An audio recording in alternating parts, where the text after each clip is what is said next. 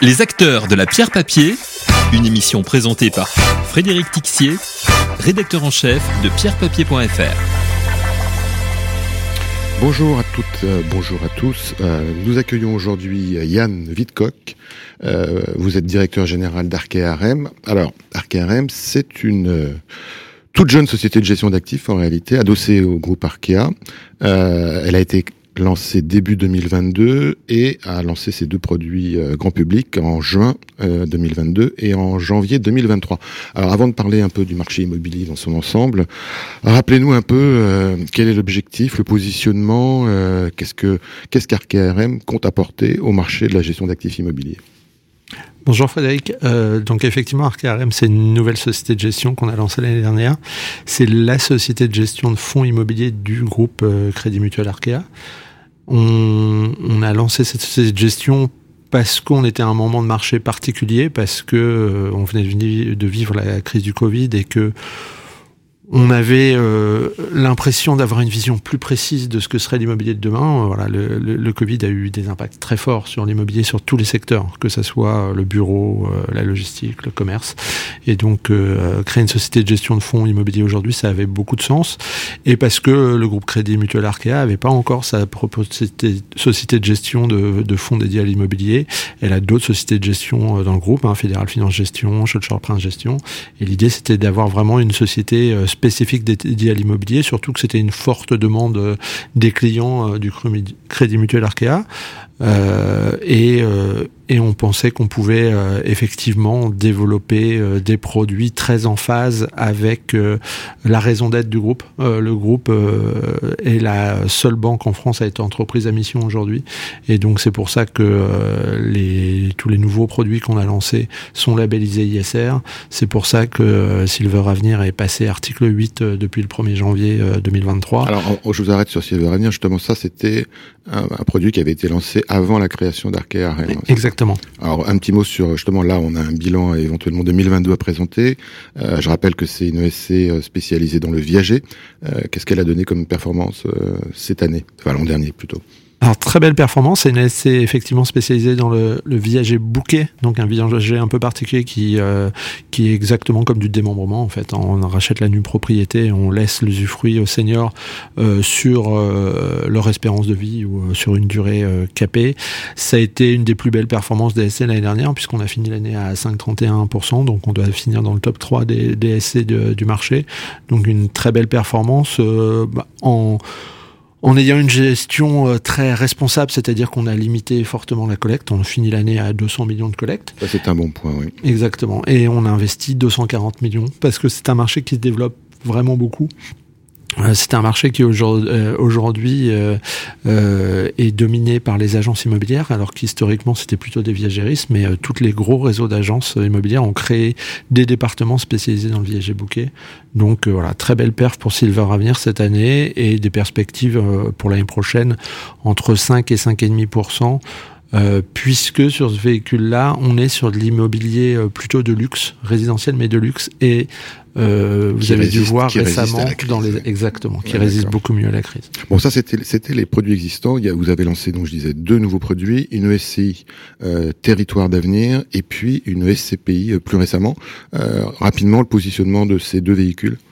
Alors territoire avenir, c'est euh, investir dans le meilleur de l'immobilier dans les régions.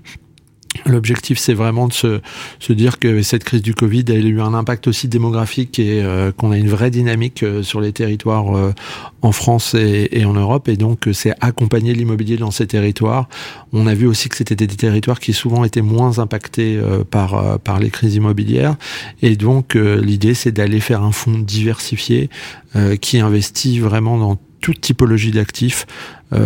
nos deux premiers fonds sont diversifiés, Transition Europe, la SCPI également parce qu'on est dans une période d'incertitude et que l'avantage des fonds diversifiés, euh, c'est que ça laisse aux gérants la, la, la, latitude de pouvoir se positionner vraiment sur les secteurs les plus porteurs et euh, ce qui vont euh, qui vont contribuer le plus à la performance euh, des véhicules. Alors surtout qu'en 2022, les tendances effectivement en termes d'investissement des fonds immobiliers au sens large de nos côtés, c'est les régions d'un côté, donc ça c'est euh, territoire d'avenir, et puis c'est l'Europe et c'est précisément le positionnement de la SCPI transition.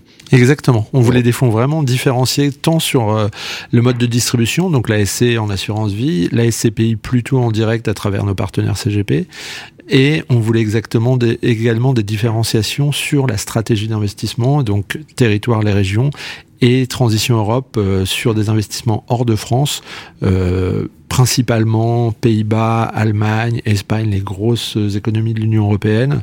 Euh, mais il y a des vraies opportunités aujourd'hui sur ces marchés puisqu'il y a des pays où euh, bah, l'immobilier s'est retourné plus vite que qu'ailleurs. Hein. Les Pays-Bas ou l'Irlande, par exemple, on a déjà eu des baisses de taux, euh, des augmentations de taux très fortes et, euh, et, des baisses de prix importantes. Et donc, ça nous permet de nous positionner sur des actifs à des taux de rendement 6,5, 7, 7,5%, et donc de générer de la performance pour nos produits. Alors, on va y revenir tout de suite, mais juste pour pour boucler sur sur ces deux produits, qu'est-ce qu'on peut dire en termes de collecte, parce que performance c'était un peu tôt, mais en termes de collecte?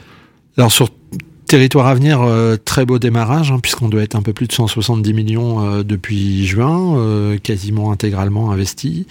Et donc c'est un, voilà, c'est un véhicule qui connaît le succès. On a fait, on est à plus de 460 de perf en, en 8 mois.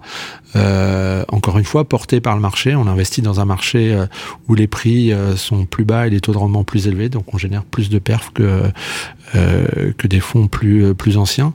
Et sur Transition Europe bah, on vient de la lancer, donc euh, on doit être à 35 millions depuis euh, début janvier. Donc euh, voilà, ça sera un démarrage plus progressif sur l'année 2023. Alors vous le disiez justement, les marchés immobiliers, le fait de lancer des produits aujourd'hui, c'est un avantage parce que les prix sont en train de s'ajuster. Est-ce qu'ils se sont vraiment ajustés partout? Vous disiez que dans certains pays d'Europe, c'était plus flagrant que dans d'autres. Euh, comment vous voyez le marché évoluer au cours des prochains mois, sachant que vous allez peut-être me, le confirmer, ce sont plutôt les acheteurs qui sont euh, qui sont aux commandes aujourd'hui?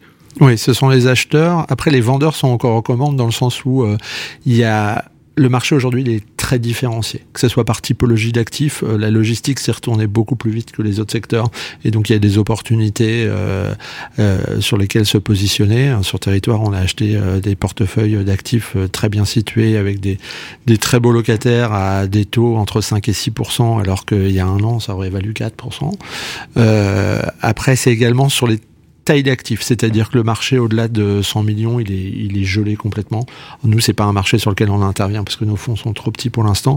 Mais aujourd'hui, il n'y a aucune transaction parce que les vendeurs, en fait, ont le temps d'attendre et se disent, bah, on va voir, attendons de voir ce qui se passe. Euh, et puis, euh, sur les plus petits marchés en région, on trouve euh, des opportunités et c'est pour ça qu'un fonds diversifié nous permet de se positionner à chaque fois en se disant, bah voilà, sur quel secteur on va, sur quelle ville et d'être très euh, granulaire dans notre recherche d'aller vraiment sur les meilleures euh, euh, typologies d'investissement. Et puis, encore une fois, la France a peut-être moins repricé pour l'instant, en tout cas sur 2022. Les Pays-Bas, l'Irlande, je disais, ont repricé plus fort. L'Espagne, un petit peu, est entre deux.